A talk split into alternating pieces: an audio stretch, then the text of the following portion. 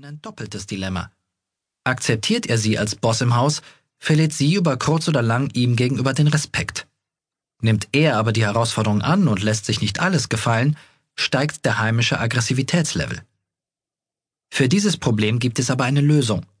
Und zwar sollte ein Paar an gemeinsame Aufgaben auch partnerschaftlich herangehen. Keiner kommandiert im Kasernenhofton, auch wenn die Wut noch so groß ist. Sätze wie Dieses Zimmer ist ein Saustall, in einer Viertelstunde hat das hier ordentlich auszusehen, werden von der Agenda gestrichen.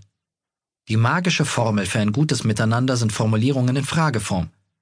Wenn ich die Sachen wegräume und du den Boden saugst, dann schaffen wir das doch in einer halben Stunde, oder? Für Arbeitsaufträge gibt es eine eiserne Grundregel. Wenn einer dem anderen einen Arbeitsauftrag erteilt, muss er darum bitten und die ausdrückliche Bestätigung des anderen abwarten. Außerdem hat er dem anderen die Freiheit zu lassen, die Aufgabe auf seine Art zu lösen.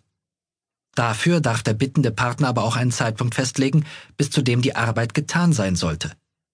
Respektieren Sie dabei die Fähigkeiten Ihres Partners.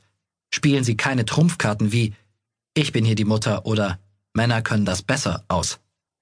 Das schürt nur unnötig die Aggression. Auch in Erziehungsfragen dürfen zwei Partner unterschiedliche Stile haben, so das Fazit der Therapeutin Tina Tessina. Das ist für ein Kind leichter zu ertragen, als viele meinen. Kinder leiden weit mehr darunter, wenn sich die Eltern ständig darüber streiten, wer recht hat. Vermeiden Sie auf jeden Fall gemeine Begriffe und Schimpfwörter gegenüber Ihrem Partner. Solche Verbalattacken vergisst der andere nicht. Sie sind wie ein nicht abbaubares Gift, das sich im Herzen des anderen speichert und eine Beziehung auf Dauer töten kann. Wenn die Wut in Ihnen hochkocht, schreien Sie Ihren Zorn heraus, wenn Sie allein sind oder der andere Sie nicht hören kann. Benutzen Sie Freundinnen und Freunde nicht als Mülleimer Ihrer Wut. Verabschieden Sie sich auch von sarkastischen und ironischen Bemerkungen wie Natürlich, du kannst ja alles besser oder Danke, für dich bin ich ja nur der Oberidiot. Das beste Gegengift zu bösen Gedanken sind Komplimente und Freundlichkeiten. Sagen Sie Ihrem Partner etwas Positives, loben Sie ihn, wenn er Sie erfreut hat. Schon die kleinen Wörtchen Bitte und Danke erleichtern das Zusammenleben enorm. Ein einfacher Satz wie Das war nett, dass du mir die Kiste reingetragen hast, kann Ihrem Partner den halben Tag versüßen.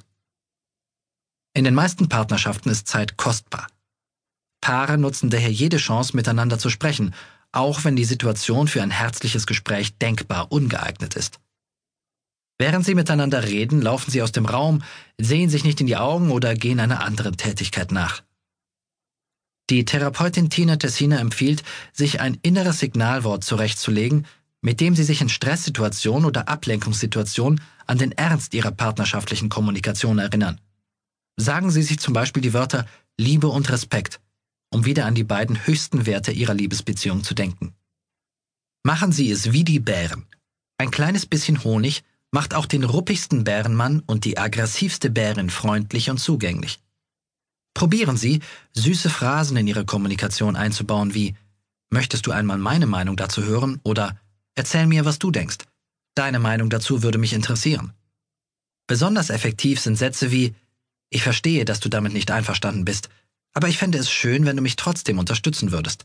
Wenn es nicht funktioniert, machen wir es auf deine Weise, okay? Vor allem Männer finden solch komplizierte Formulierungen anfangs umständlich. Sie zahlen sich aber schnell aus, weil die Stimmung in einer Partnerschaft damit friedlicher und effektiver wird. Besonders nützlich ist das für Kinder, Sie lernen von ihren Eltern die Sprache der Zusammenarbeit und nicht den Jargon des Streitens. Wenn Sie sich gerade nicht in Problemlösungsstimmung befinden, sollten Sie Probleme auch mal ungelöst lassen. Trauen Sie sich, eine Art Wetterbericht über Ihre eigene Stimmung abzugeben. Ich bin zu sauer, um jetzt darüber mit dir zu reden, aber wir gehen es an, wenn ich wieder besser drauf bin. Nutzen Sie in einer Partnerschaft jedoch auch die schriftliche Kommunikation. Nach einer aufgeheizten Debatte ist es manchmal klüger, sich per E-Mail, SMS oder Notizzettel zu verständigen. Mit einer emotionsarmen Form der Mitteilung steigen die Chancen, dass der andere zuhört, ohne gleich wieder in die Luft zu gehen.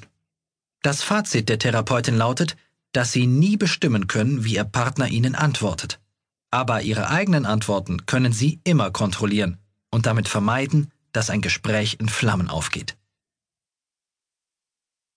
Mit der Zeit entwickeln Menschen sowohl in Partnerschaften als auch in anderen Beziehungen spezielle Redemuster. Im zweiten Teil unseres Simplify-Hörbuchs verraten wir Ihnen die Geheimnisse Ihres persönlichen Kommunikationsstils und wie Sie ihn